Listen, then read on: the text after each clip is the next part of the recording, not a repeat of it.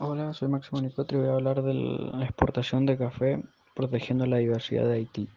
La región de Dondon, situada a unos 390 metros de altura y protegida de ciclones y tormentas, ofrece las condiciones atmosféricas ideales para la producción de café, ya que el café se debe cultivar a la sombra.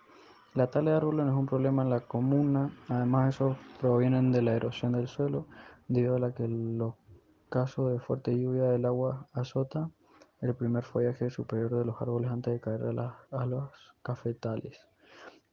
Los aspectos destacados son con apoyo del programa microfinanciero de la FMAM, PNUD, tres, viveros favorecieron los cultivos de 200.000 plantas de café y 200.000 árboles de sombra.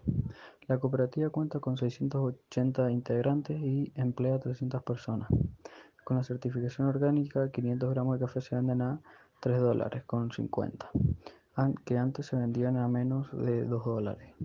El PMF apoya 49 microproyectos en Haití, en los cuales, en los cuales más del 50% está destinado a la conservación de la biodiversidad. Gracias al apoyo del programa microfinanciero PMF del PUND, financiado por el Fondo para el Medio Ambiente Mundial, por un valor hasta de 50 mil dólares. La cooperativa logró instalar dos viveros descentralizados y construir el vivero principal, lo que favoreció el cultivo de 200.000 plantas de café y 12.000 árboles de sombra.